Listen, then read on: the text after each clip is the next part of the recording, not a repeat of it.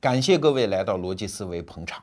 我们今天跟大家谈一个非常难谈的人物，就是汪精卫。一九四九年之后，海峡两岸对很多历史问题观点都不一致，但唯独对于汪精卫这个人的历史定位，大家是有共识的。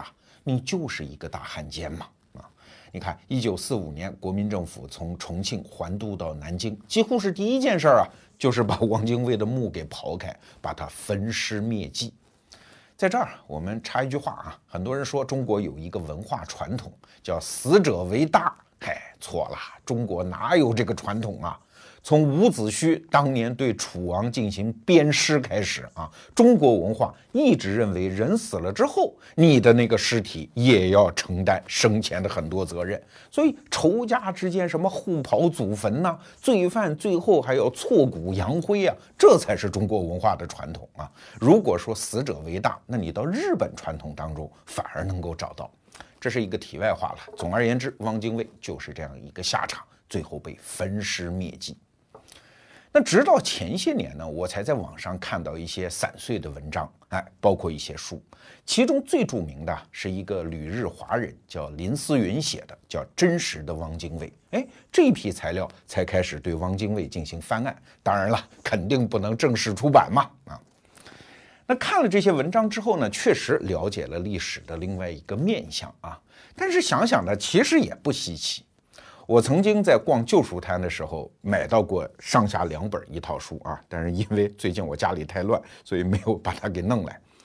就是汪伪的那些汉奸在抗战之后接受政府当时的法院的审判的时候，很多庭审的笔录，那里面啊，其实对汉奸翻案啊，包括对汪精卫的汪伪政府进行辩护，那里面的材料其实已经很多了，包括汪精卫的老婆叫陈璧君。几乎从一九四五年，从在法庭上啊，一直到监狱里，他五几年才死嘛，死在中华人民共和国的监狱里面啊，他一直在翻案，所以这种论调其实并不新鲜啊。那这些翻案的论调呢，大概总结起来就是这么几点：第一，汪先生有什么国可卖啊？啊，当时的国土都是蒋先生丢的呀，对吧？汪先生卖什么国呀？当时日统区他没有一寸土地真的由他的手里出卖了，这是第一。第二。汪先生在国民政府、在国民党当中有那么高的威望，他也没有组织伪军向国民政府的军队开过一枪一炮呀！啊，伪军主要是主持各地方上的治安嘛，对吧？汪先生那么崇高的威望，也没有写信给他的一些旧部啊、国民党的高级将领啊去劝降啊，这些事儿没干过，就他不是日本侵华的帮凶啊。那第三点呢，就是他毕竟在日统区还做了一些有益于人民的事儿嘛，像日本鬼子争取了一些人民的权益啊，维护了地方治安等等，这应该都是功劳。那林思云这本书除了讲这些之外，他还提出了一个很独特的一个视角啊。他说啊，汪精卫这个人一生没有权力欲望啊，他之所以要这么干，主动去当汉奸，其实是出于一种烈士的精神。说这事儿既然大家都不愿意干，都不愿意毁掉自己的名誉，那我干，我来保护中国老百姓啊！他是这么解释的。哎，这就存在一个问题了，那汪精卫是不是一个从来没有权力欲望的人呢？而是有烈士情节的人呢？啊？林思云在那本书里面给了一些论据。你说，你看，在历史上，汪先生一旦遇到权力斗争，尤其遇到像蒋介石这这种大流氓啊，他总是退让啊，动不动就通电下野呀，哎，出国留洋啊。所以这个人看来对权力确实没有什么欲望。哎，这我就要不同意了啊！从这儿开始，我们今天展开对汪精卫这个人的论述。其实我们在汪精卫的身上能够观察到中国知识分子的一个性格缺陷，就是他平时抱有一个宏大的，但是请注意啊，是情绪性的理想，他往往又没有能力实现这个理想。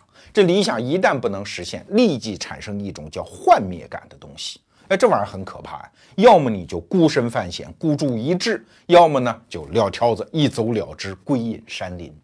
所以啊，很多人说中国古代的士大夫有所谓的儒释道三教，但是其实用宗教的模型是没法理解这个事儿的，因为宗教嘛，我要么是基督徒，要么是穆斯林，对吧？他不可能说我都是。哎，但中国古代知识分子他真的都是啊，儒释道这三个东西在他心目中都有。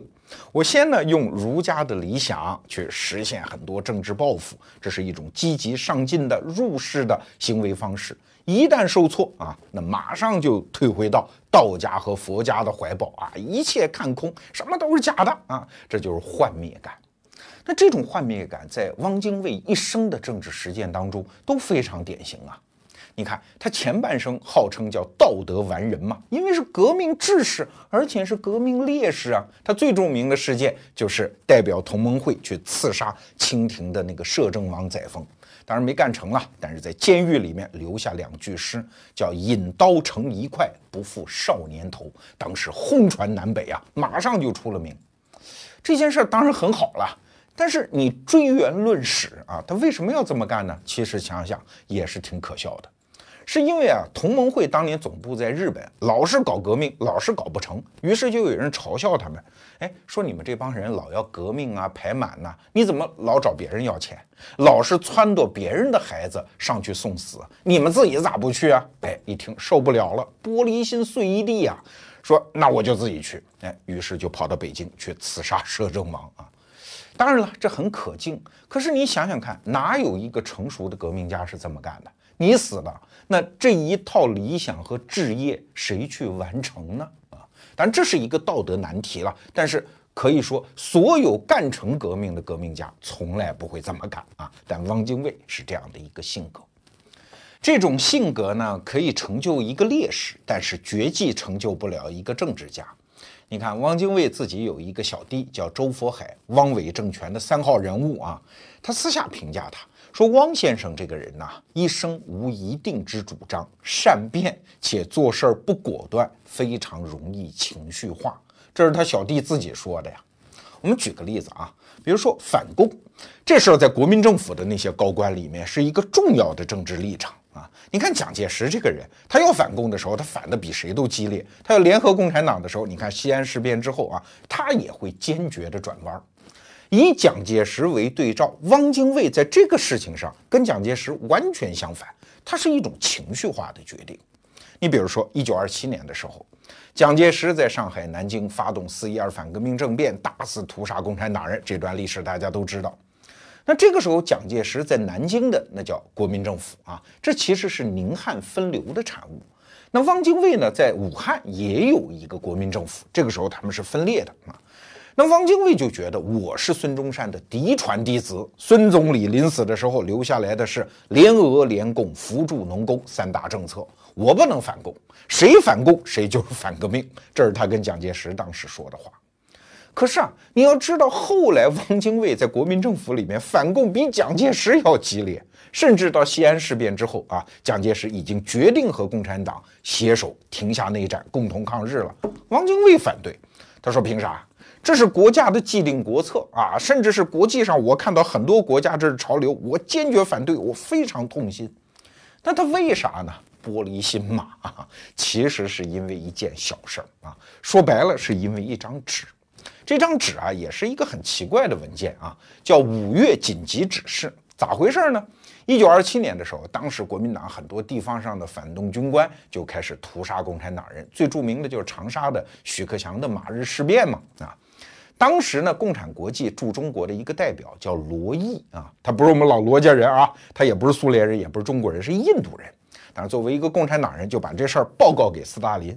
斯大林，你想那么远的地方，他哪知道中国怎么回事儿？就下了一个命令，叫五月紧急指示。哎呀，说这应该没收地主土地啊，组织农民军队啊，啊，要搞八到十个师嘛，然后就地成立革命法庭，去审判那些反动军官。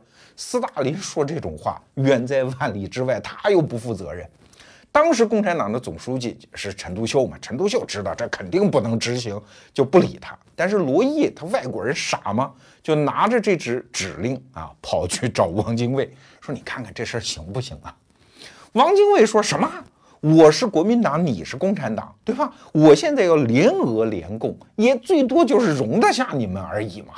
你居然要成立军队来审判我的军官，你不是要造反吗？于是痛下决心跟共产党翻脸啊，马上开所谓的分共会议。此后，汪精卫杀起共产党人比蒋介石还要狠。但是，有一句话现在是不是他说的不知道了啊？历史上有这么一种说法，说宁可错杀一千，也不能枉纵一个。据说是汪精卫说的，这不去说他了。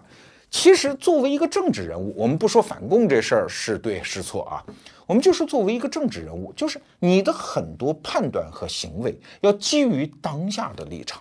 你不能昨天说这么一句话，第二天因为一个事件，马上就跟窜天猴似的，立即就炸了，走到自己的反面。事实上，汪精卫反共，他自己有一分好处吗？没有嘛，因为证明蒋介石是对的嘛，在国民党内部啊，于是将来国民政府的主导权就归了人家蒋介石，那汪精卫只好自己又下野了啊，这就是他作为一个政治人物很不成熟的地方。他不成熟到什么地步啊？就是我们前面讲的那种幻灭感。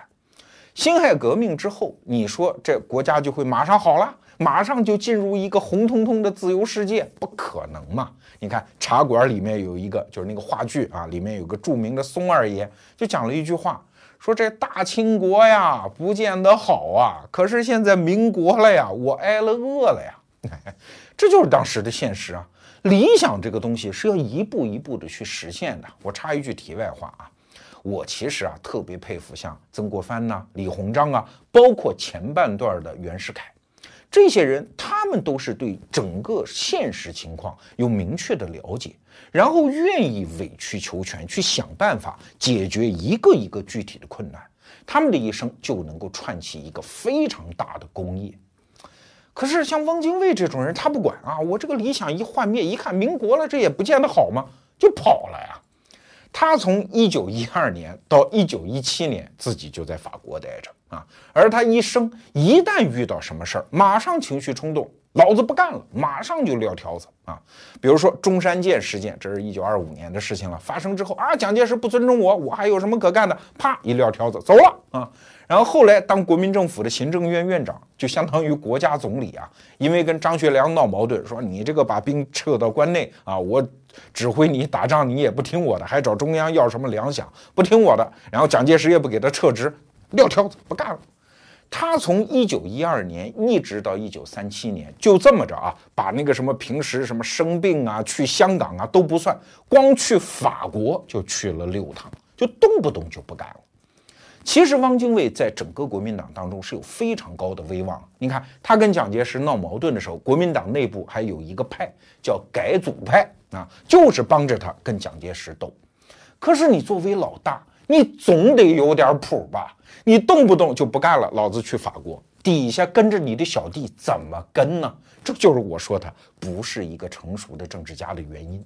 所以你看，孙中山刚死的时候，汪精卫是谁呀？是国民政府的主席，是军事委员会的委员长，当之无愧的一把手。那个时候，蒋介石在党内的地位，照汪精卫差老远了，仅仅是一个黄埔军校的校长，加上军委的委员之一啊，仅仅是一个军人啊，他不是一个政府的头面人物。可是十几年之后，人家蒋介石仅仅十几年之后，抗战开始的时候，蒋介石是一把手啊，而你汪精卫呢，屈居人下，只能当一个副职。这十几年间的故事很有意思啊，我们以后有机会给大家讲蒋介石是怎么崛起的。但是站在汪精卫的角度来看，这个时候他当一个副职都已经很勉强。你看，一九三八年的时候，当时国家已经进入抗战，转入战时体制，整个国民政府和国民党采取叫总裁制，就是领袖握有一切全权啊。这战时嘛，可以理解。当时总裁当然是蒋介石，那汪精卫咋办呢？只好安排一个副总裁的位置。但即使是这个副职，国民党内的很多大佬，什么戴季陶啊、吴志辉啊，这些人都反对他，没有这份德行啊。后来还是蒋介石玩了一点花招，说这样吧，选举就不搞选票了啊，总裁、副总裁联合提名，要我就得要他，然后不搞选票，直接起立鼓掌通过就算了，他才当上了这么个副总裁。所以啊，汪精卫不是后来说投敌当汉奸才身败名裂的。他其实这十几年一直是一个下滑的通道啊，真是自己已经快作死了。那在这儿我得插一嘴，前面林思云先生写那本书叫《真实的汪精卫》，说汪先生没有什么政治欲望。你看他动不动就下野，动不动就出国留洋吗？他不跟蒋介石斗吗？这叫没有政治欲望，这叫有政治欲望，但是没有政治才能啊！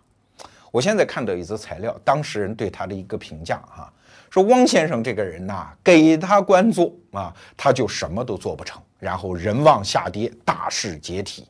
但是你要是不给他官做呢，他这一辈子就要骂死你。所以你能说这样的人是高风亮节的，是一个没有政治欲望的人？鬼扯！那接下来我们就跟大家聊聊日本人是怎么样把汪精卫骗上床的啊，骗上船的啊。好，我们得回到抗战刚开始的时候。其实啊，我们现在知道，一九三七年七月七号的七七事变啊，我们都觉得是抗战开始的一个信号。但其实当事人是不知道的，中日之间的那种冲突，他们欺负我们，然后外交谈判签订一个非常屈辱的一个条约，然后把局面安定下来。这几十年一直是这样啊。那七七事变大家闹起来了，日本人占领了平津啊，就是北平和天津，会不会将来通过谈判又搞一个什么协定啊？比如说另外搞一个塘沽协定，然后就这样就过去了呢？当事人并不知道啊。这个时候啊，其实中日双方都有两派。那日本呢，叫扩大派和不扩大派啊。扩大派嘛，就是啊，接着弄中国呀，弄死他呀，攫取更多的利益啊，这是陆军部的那些人。但是啊，其实还有一帮人在日本内部，就是当年发动九一八事变占领中国的那帮人啊。最典型的代表就是石原莞尔。石原莞尔这帮人其实是务实派，为什么？他在中国待着，他观察中国的实际民情，他有一些判断。他知道，三一年时候发动九一八事变和三七年的时候的中国已经不是一个中国了。三一年的时候，当时反日是一些什么人？上层知识阶层啊。可是三七年的时候完全不一样，中国底层的那个力量已经被动员起来了。而且说实话啊，通过三十年代的建设，中国的经济啊、军事啊各种各样的实力确实也不一样。所以石原莞尔这些人叫不扩大派，他们知道这个时候已经吃不下中国了。这是日本的两派，中国呢也分两派啊。虽然大家都觉得抗日，我们得在这儿声明一下啊，这个时候我们讲的两派，没有谁是投降派，他只是对于当时的国策啊判断不一样。比如说，蒋介石都觉得，虽然我也抗日，原来我也承认可以边抵抗，然后边谈判，但是七七事变实在是触及了蒋介石的底线啊，所以他发表了庐山谈话，决定坚决抗日。你日本人要跟我谈，可以先退回到七七事变之前，然后我们谈。所以蒋介石这个时候是抵抗派，可是啊，当时民国有一帮人是反对蒋介石的。觉得蒋介石是在唱高调，这帮人呢就组织了一个小俱乐部，叫低调俱乐部。这里面可是好多名人呐，比如说军官有顾祝同啊，当然也有后来的汉奸梅思平，可是也有大知识分子，像胡适啊、张君迈呀、陈布雷呀、陈立夫啊这些人啊。他们都觉得唱什么高调？中国能打吗？一打肯定死得很惨呐！所以啊，一定要理性的建国，理性的面对日本的威胁，这叫低调派。当然了，这个两派之间没有谁是卖国，只是策略不同。我们再一次强调一下啊，我们之所以要跟你交代两国各有两派，实际上是想说明啊，真实的政治博弈过程是非常复杂的。我们今天经常简化的说美国人怎么想，日本人怎么想。但是请问，谁代表美国，谁代表日本呢？难道是总统和首相说的就是国家意志吗？不会的。任何一个人和派别，他在国内的政治共同体当中都有反对派。你要想把自己的意志上升为国家意志，然后变成国家行动，然后和对方博弈出一个结果，那是非常复杂的一个过程啊。所以你不要抓住任何人的片言之字，就觉得这已经是对方的想法了，不是，比这个复杂的多。所以，什么是大政治家呀？他就是能够超越一些表象，回到一些大事的判断上，决定自己的行动方针啊！不得不说，抗战刚开始的时候，蒋介石就是这样的大政治家，他这个形势的判断是非常准的。首先，他判断中国这个时候已经不会容忍一个不抵抗的政府了。和几十年前不是一回事儿。这个时候民心士气都已经调动出来，中国普通民众对于国家共同体的认同已经形成了嘛？这个时候的中国不是几年前的中国了，这一点我们以前节目交代过啊。那第二点，蒋介石的判断呢？因为他原来在日本留学过嘛，对日本很了解。到三七年的时候，日本其实是已经失控的国家，没有任何人再能代表日本的意志了。首相不行，天皇也不行啊。以前节目我们讲过，日本这个时候已经那个邪教的毒素已经发作了，形成了一种叫下克上的现象。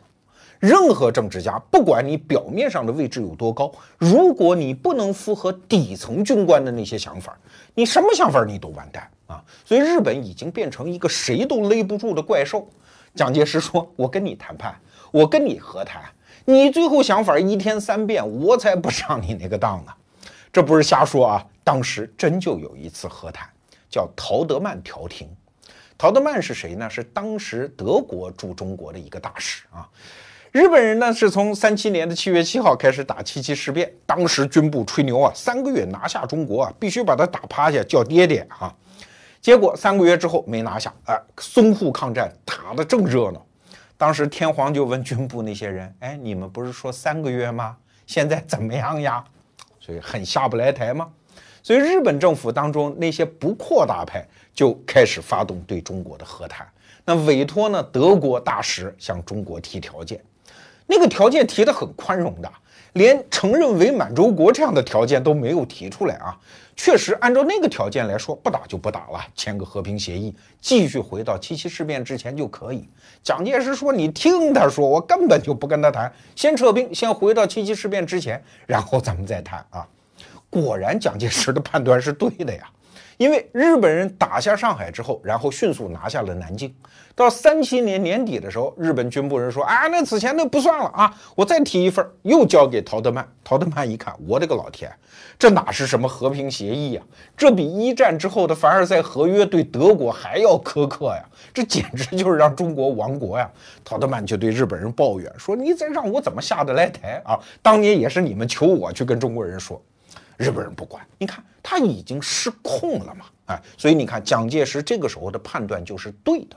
啊当然了，在日本人看来，蒋介石玩了他们，你骗我和谈啊，然后把我这一条一条的还让我做说明，现在你又公布到国际舆论上，对，当时国际舆论正是因为披露了这些条件，所以大大的开始同情中国。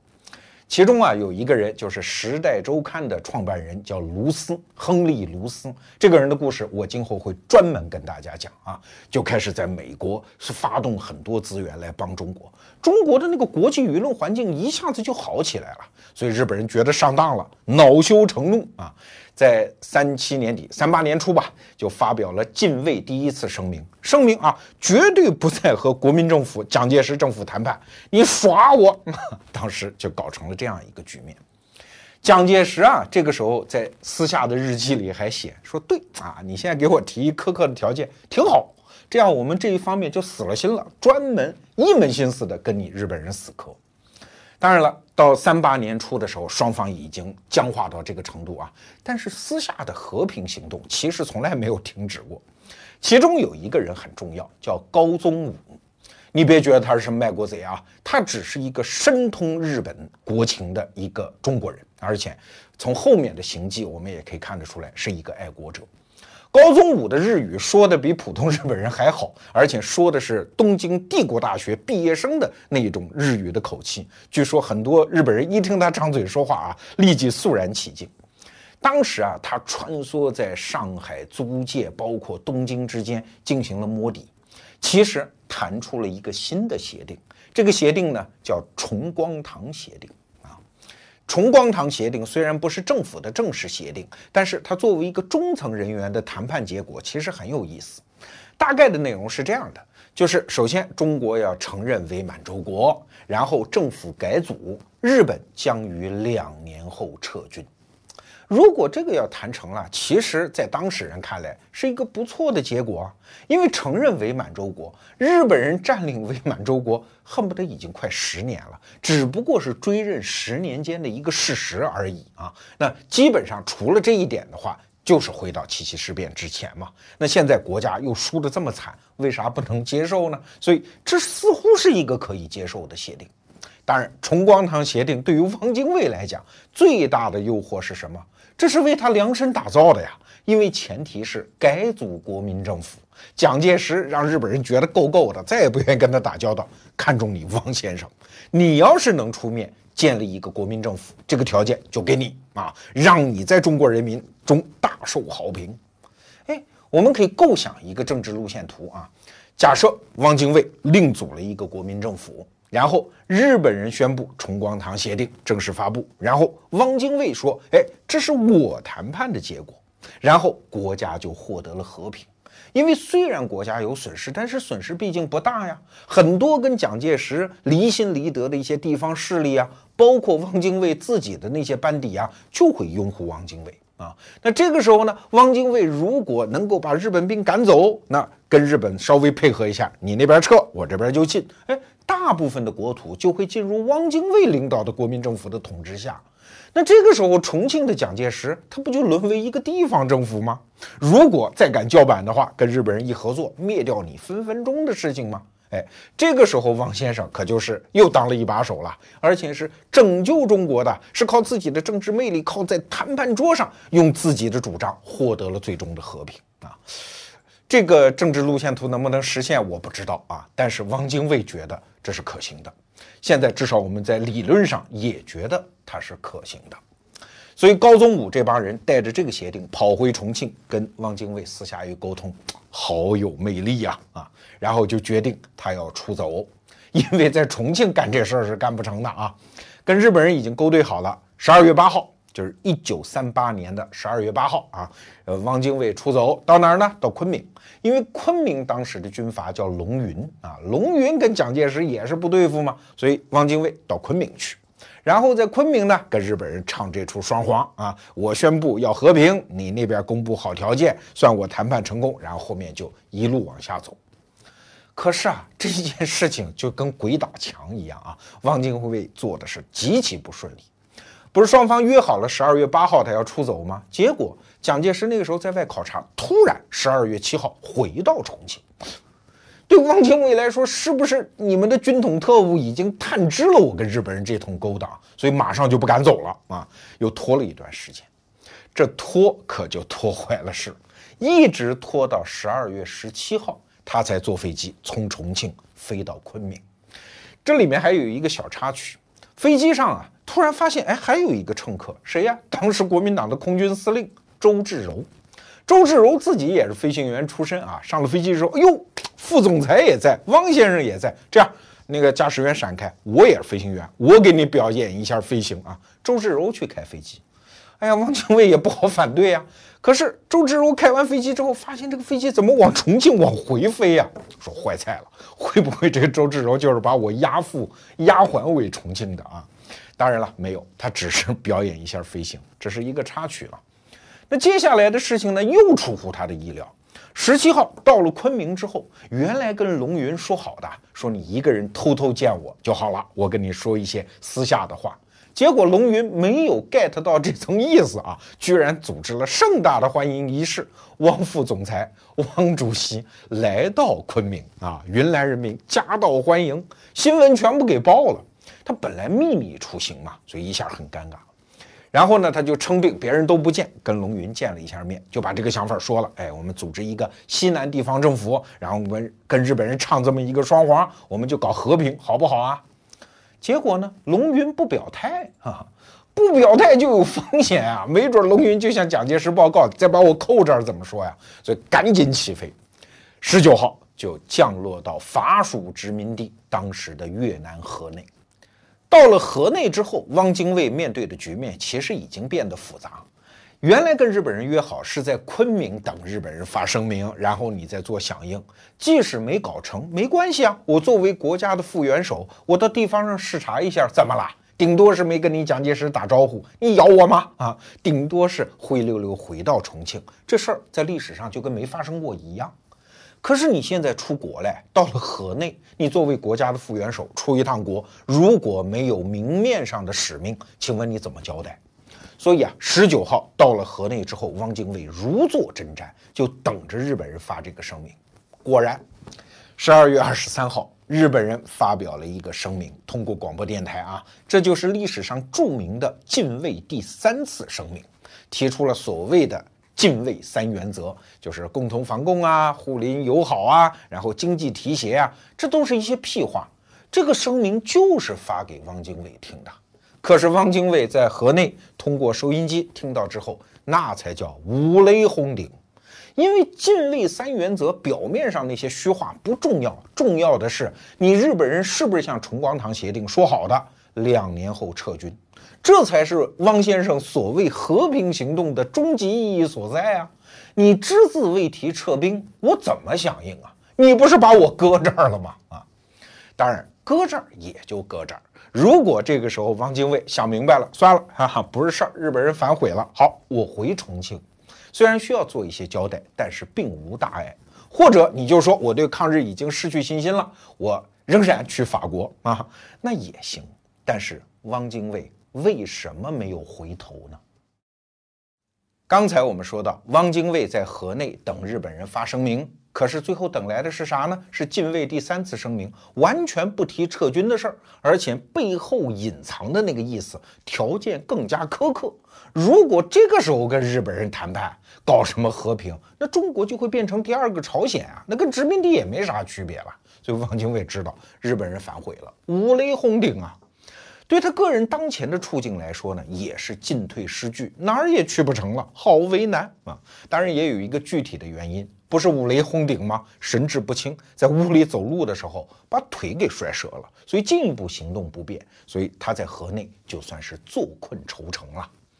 那我们得解释一下，日本人为什么反悔呢？嘿嘿，这就是日本这个政体的本性，它一定会导致这个结果。当然你要说具体原因啊，是因为汪精卫不是原来说好的十二月八号飞昆明吗？你咋没飞呢？日本人这时候跟汪精卫交通也不是那么方便啊，说清楚这个原因，因为我们前面讲蒋介石十二月七号突然赶回重庆，汪精卫推迟了飞昆明的日期，但是日本人就害怕了，这个时候双方其实处于战略猜疑期，叫麻杆打狼，两头都怕啊。日本人怕什么呢？你玩我呀！啊，派个汪精卫跟我谈啊，把我的崇光堂协定这么优惠的条件给骗出来了，然后你又不跟我谈，弄我一大红脸，我可不上这个当。所以日本人也开始胆儿小，因为如果真的是这样的话，那日本内阁就要倒台啊。具体的经办人除了自杀还有第二条路吗？这是具体原因。但是话说回来，即使没有十二月七号蒋介石这个偶然的返回重庆事件啊。其实啊，也不会发布。为什么？因为日本人下课上的那个传统啊，我们前面讲，任何政治家其实都已经不能承担最后的责任。这样的一个理性的条件，日本人其实已经无人能够主持。确实啊，近卫第三次声明发表之后，近卫自己都下台了。那后来政府会搞什么？谁能控制得了？正如我们前面讲的。日本这个国家，这个时候已经是一个失控的怪兽，你跟他谈判已经没有谈判对象了呀！啊，所以汪精卫是傻老婆等汉子，最后就等来这么一个结果。好，话分两头，我们再来看蒋介石。蒋介石等他到了河内之后，那大量的情报就涌到他桌上了，他马上就知道是怎么回事了。蒋介石这个时候的处置啊，应该来说还是非常理性的。一方面打电报给龙云说：“你千万不能泄露汪先生跟你说了什么啊，这要当国家机密保持。”然后呢，接见媒体的时候就说：“哎呀，这汪先生嘛，到河内治病去了，这不代表政府，这是纯粹的个人事件啊，什么事都没有。我跟汪先生这么多年，没有什么话不能摊到桌面上讲的，肯定没有事儿，你放心。”然后私底下跟媒体打招呼啊，严厉的告诫。说你们不能骂汪精卫啊，一定要给他回来留足充足的叫回旋余地。另外一方面，蒋介石通过各种各样的渠道给汪精卫带信儿，大概是讲了这么几层意思啊。第一，勿公开主和，你别主张什么和谈，跟中央唱反调。第二，勿与中央失去联系，就是你只要不跟我唱对台戏，你这个副总裁我还是认的啊，至少认你一个革命同志、革命元勋的地位呗。第三，勿赴港，你不要去香港，去香港马上就会被日本人控制。第四，可以赴欧，哪怕你去欧洲呢，这个同志情谊我们还保留，面子不撕啊。这是蒋介石仁至义尽的地方。但是汪精卫这个时候觉得不能这么回头啊，然后他抖了一个机灵啊，说既然日本人发这个声明呢，完全这不是我预料中的，我不能回应日本人。但是我可以回应蒋介石啊，对吧？我把我和平主义者的姿态给表现出来啊，然后再看看各方面的反应是怎么样。因为主战还是主和，这是我们国民党内部的事情啊，我仍然可以扮演一个反对派啊，然后看日本人怎么反应。你看，这不就是使糊了心吗？啊，哎，这就发出了十二月三十号，一九三八年十二月三十号那个著名的叫燕电。啊，燕就是鲜艳的艳啊，那为什么叫燕电呢？普及一个知识，那个时候打电报为了节省字数啊，就不说十二月三十号，就给每一个日子下了一个代码，那一天的代码就叫燕啊，所以叫燕电。燕电的意思，你现在把原文找出来看啊，他没有说自己要通敌卖国啊，他只是说近卫三原则，现在这个声明挺好啊，我们应该以此为基础跟日本人谈判啊，对吧？啊，呃，同样是建国嘛。总而言之，说了一堆冠冕堂皇的话，但是啊，这番话说出来之后，国内舆论不干了，我们打的好苦啊，到了一九三八年的时候，武汉都丢掉了，中国半壁江山都不在了。你这时候突然搞这个啊，全国都反对汪精卫。在中国近代历史上有三次事情，全国上下的舆论是高度一致。第一次是呢，是呃袁世凯复辟要当皇帝，全国都反对他。第二次呢是西安事变啊，张学良把蒋介石抓起来，大家骂张学良。那第三次就是汪精卫发表演电。当时反对到什么程度啊？连汪精卫自己的嫡系人马，就是张发奎呀，这都是广东老乡哎，是汪精卫在军队当中的铁班底哎，都反对他，而且话说的非常之绝啊。当时国民党的元老已经到什么程度？你想他是十二月三十号发的吗？元旦那一天开紧急会议，中常委开会决定全体一致同意，永久开除汪精卫的党籍。虽然在历史上，什么开除你党籍啊这种事儿都是作为政治斗争工具，都用过好多回，但是这一次可真不一样啊！是国民党上上下下是齐心都觉得你这个人要永远驱逐出我的队伍。可以说，汪精卫前半生为国民党做的所有贡献，所有的同志交情一笔勾销，就在这一天啊！这是一九三九年一月一号的事情，汪精卫被骂懵了呀！舆论对他这种反扑，他一辈子也没遇到过。我不是革命元老吗？我不是不负少年头吗？怎么今天这么翻脸不认人呢？连那个华侨领袖叫陈嘉庚也给国民政府上书，说什么开除党籍就应该直接通缉他，把他当一个罪犯啊！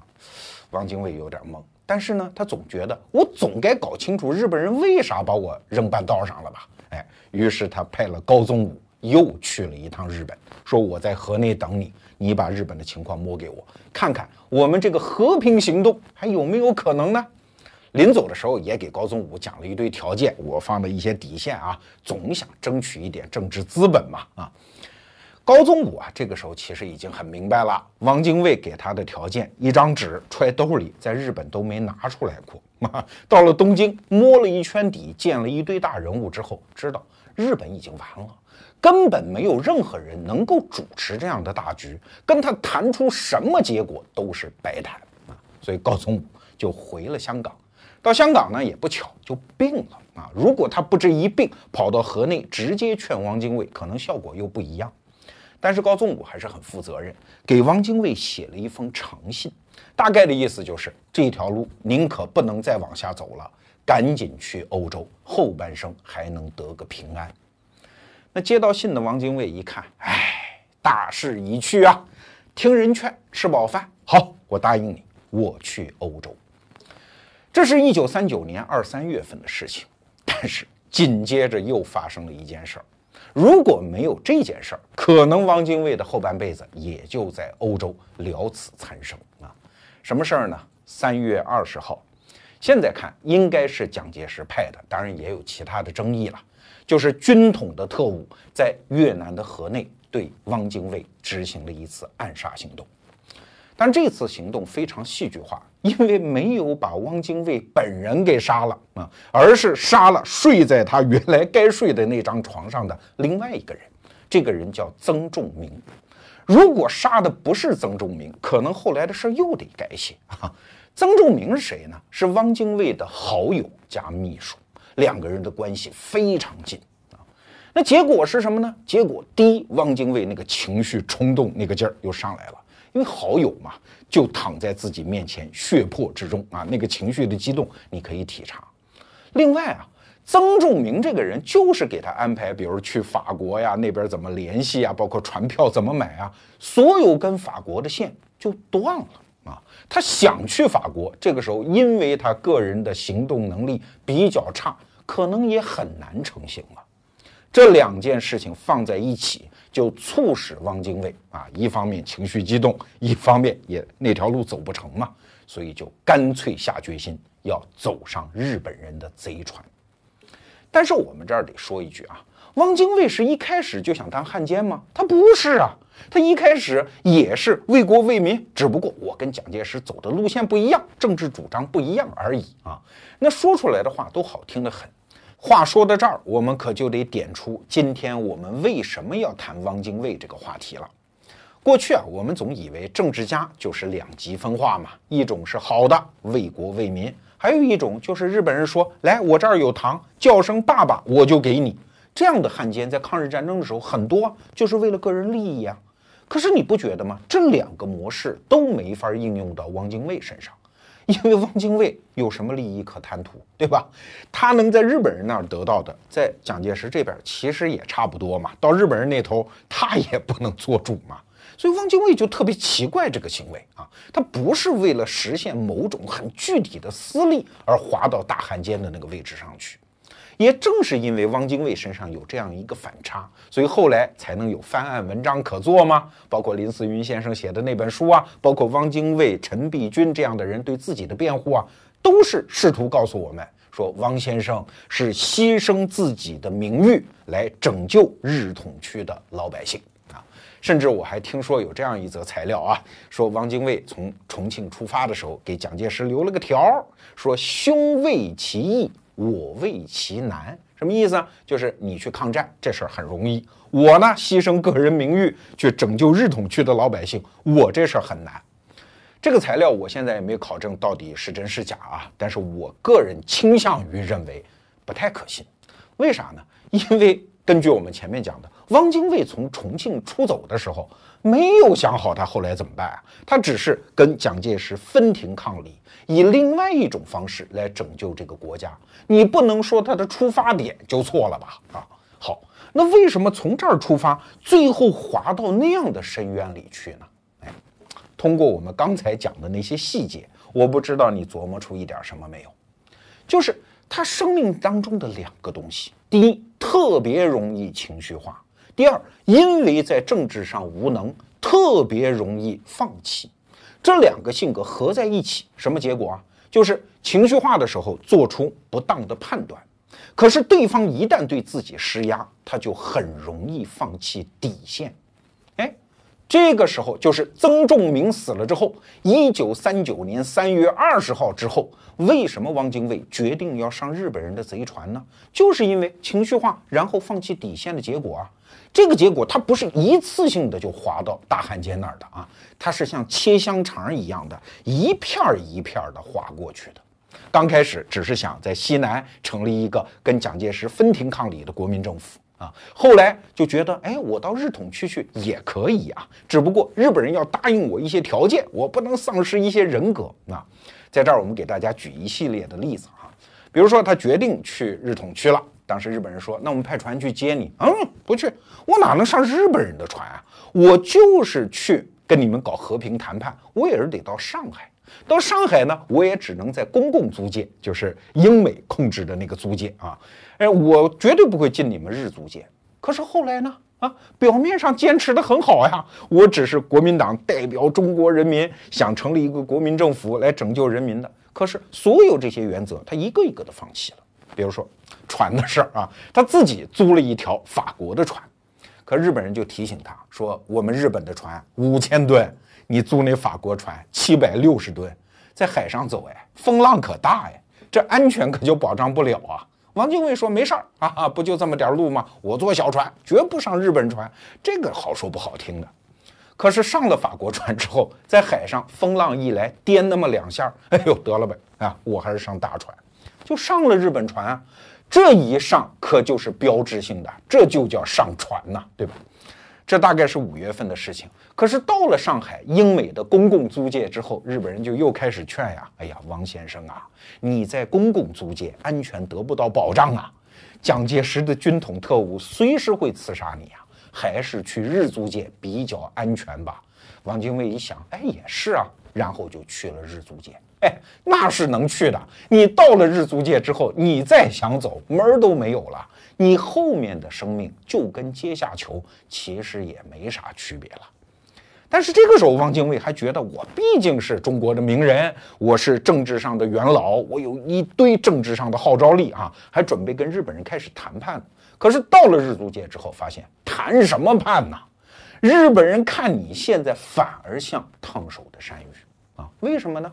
因为如果要扶持你这个汪精卫的汪伪政权，那就意味着彻底跟重庆方面就撕了，跟重庆方面就再也没有谈判的可能。可日本人稍微明白点事的人都知道这一步不能走啊，所以汪精卫这个汪伪政权非常委屈啊，委屈到什么程度啊？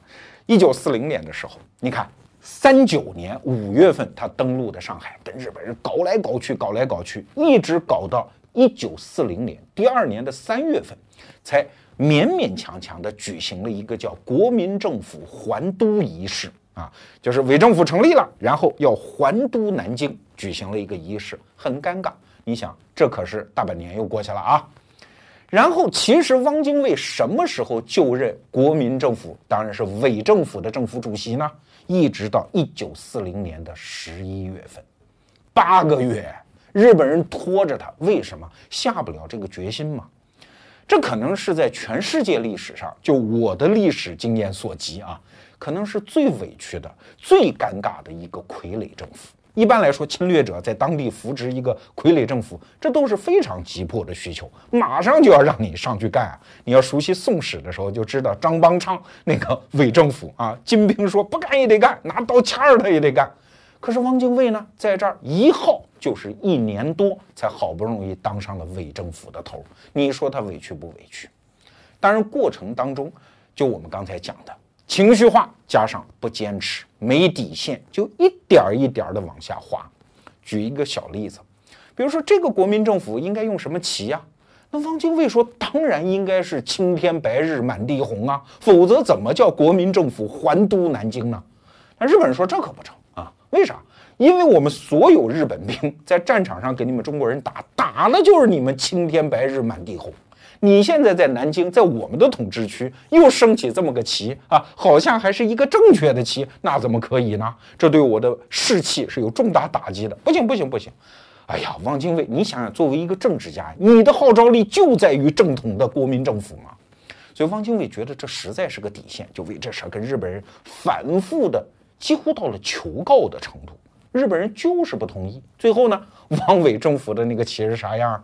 青天白日满地红，旁边加一个黄布条，上面写“和平反攻建国”，还写上这么几个字啊，就非常之尴尬。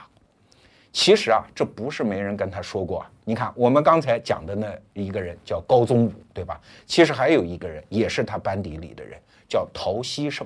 陶希圣，我现在看史料啊，陶希圣曾经问过北平的周作人，就是鲁迅的弟弟啊，著名的周作人也是汉奸了，说这个跟日本人干怎么样？周作人说干不得呀，说那个王克敏当了北平那个伪政府的主席之后，天天以泪洗面啊，别看是什么政府首脑，真的在北平城的地位还不如日军的一个大佐嘞，说这哪能干呀啊？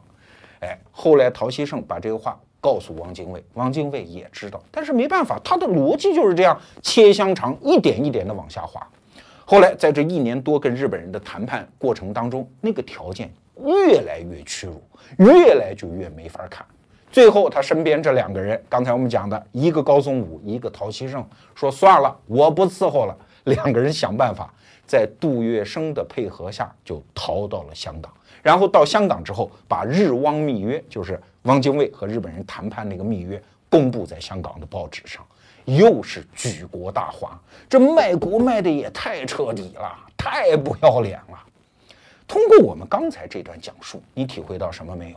政治家的堕落，它不是一次性的过去的，它是一点一点的滑落的。所以，什么刚开始他怎么想的根本就不重要，重要的是一个人的行为逻辑和性格特征，最后会从他出发开始，把他推向一个无底深渊。我们今天面对的是历史人物汪精卫，我们没有兴趣把他拉出来进一步的羞辱和鞭尸，当然更没有兴趣替他翻案和辩护。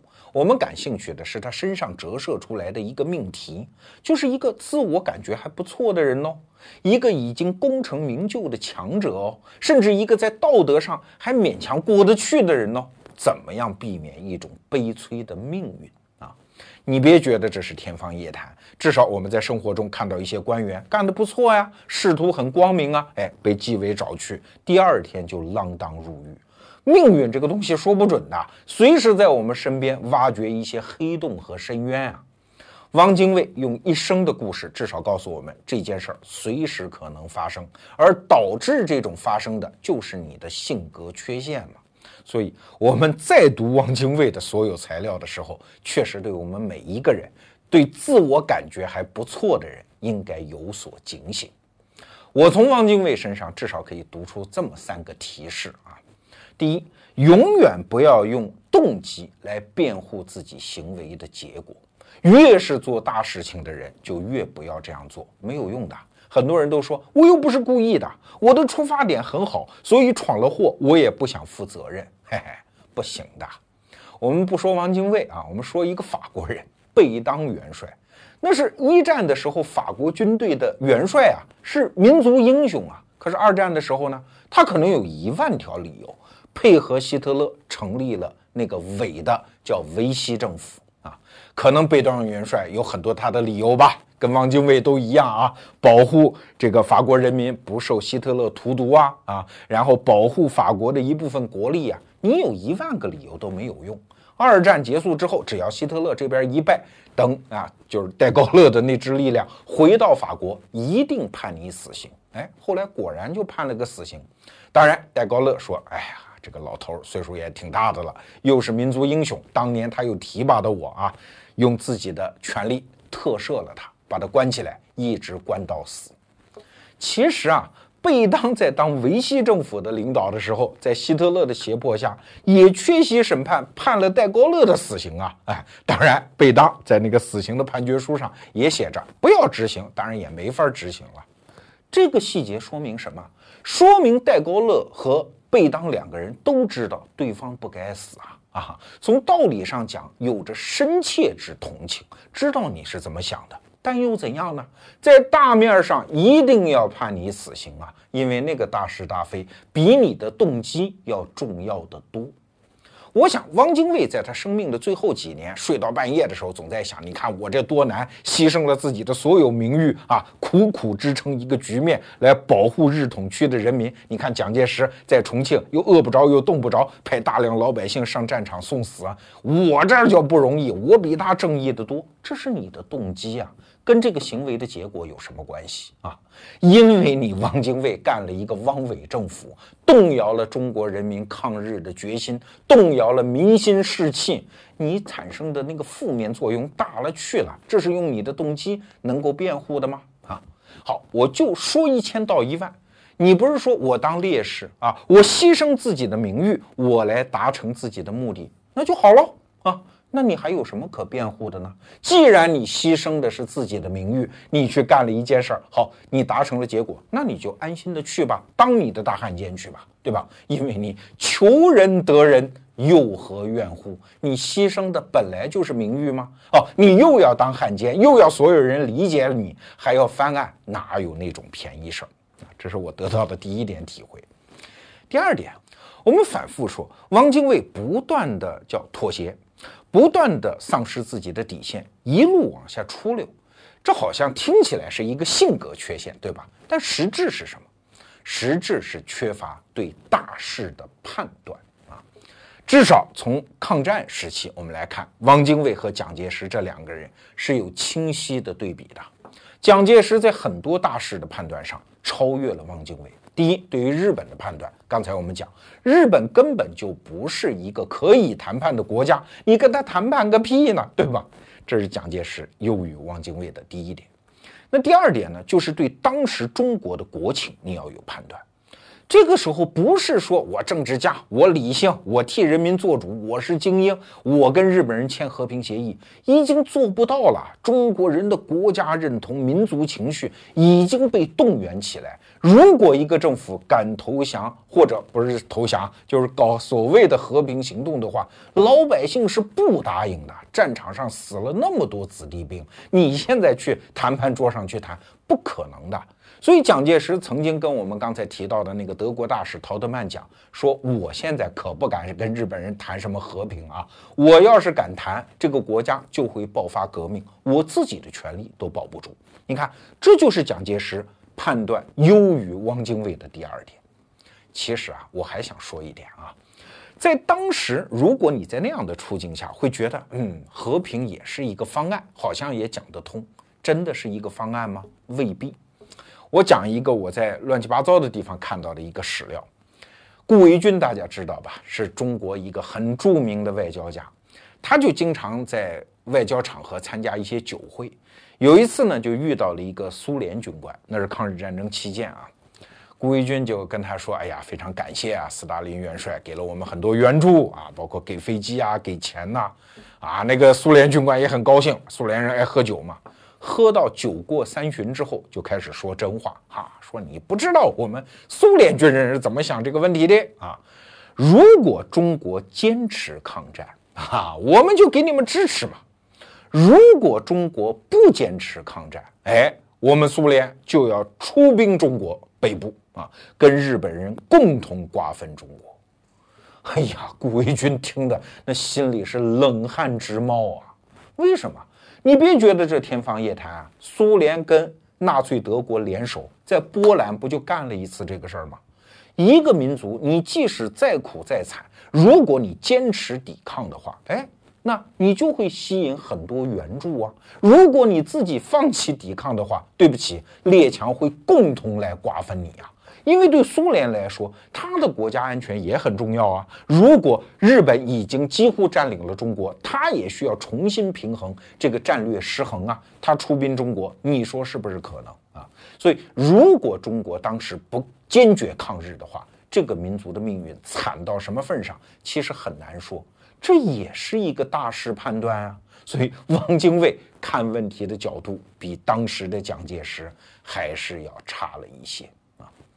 如果你明白了这一点，就会理解为什么汪精卫经常会妥协，经常会放弃，经常击穿自己的底线，因为他没有那样对趋势的判断，所以他永远不知道自己行为的底线应该画在什么地方啊。这是我想说的第二点。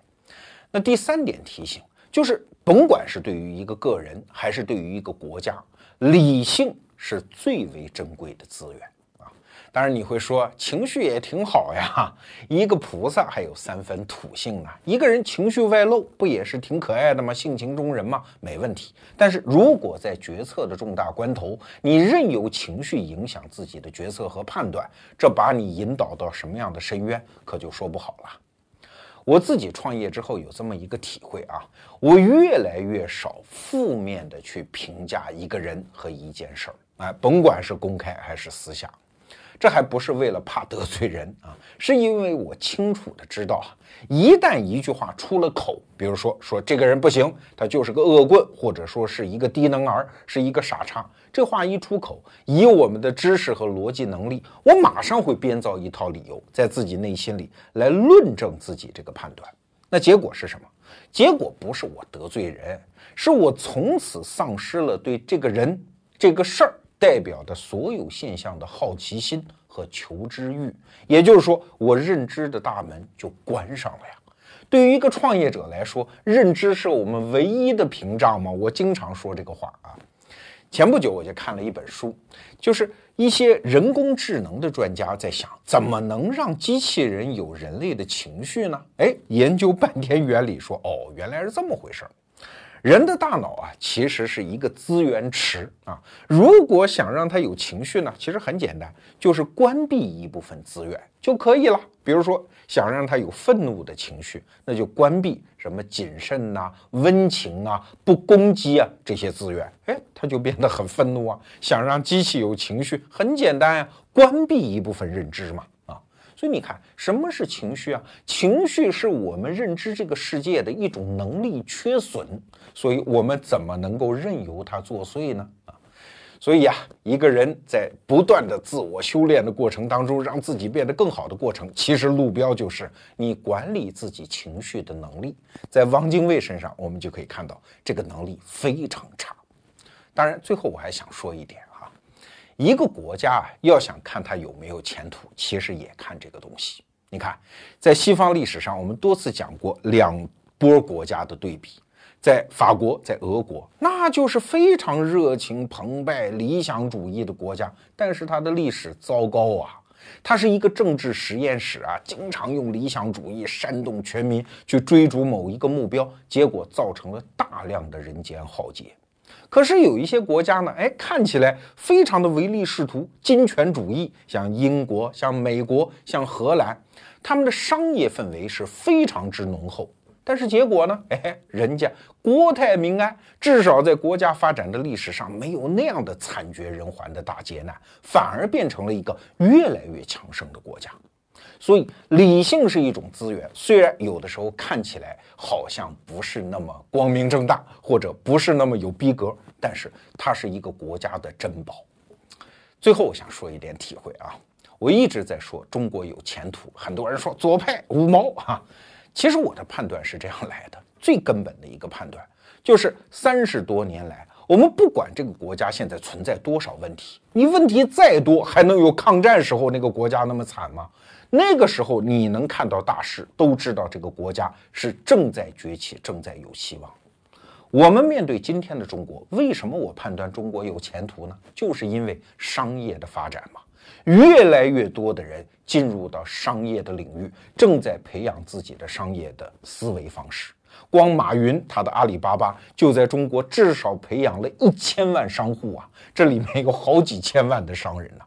商人的思维啊，看起来没有那么高大上，甚至还有那么一点低俗化。但是它有一个附带的好处：当大量的中国人都进入这种商人思维，开始用成本收益比来决定自己的行为的时候，哎，任何人拿任何理想再想大规模的煽动中国人民，那都做不到了。这个国家的底盘就会变得越来越坚实。前不久，我跟那个另一个罗胖啊，罗永浩见了个面，我就跟他开玩笑，哎，我说最近怎么看不到你在微博上跟人干架了？哎呀，罗永浩说，那那个时候不成熟嘛，现在是企业家了吗？创业了吗？创业的时候永远想着跟谁合作一下，创造一个价值增量，怎么会天天想着跟人干架呢？啊，你看，这是罗永浩生命当中自己的一个进步，但是我觉得极有象征意义。这也就是三十多年来中国最实在的进步啊！所以在此，我愿意重申一下我那个观点：中国真的有前途。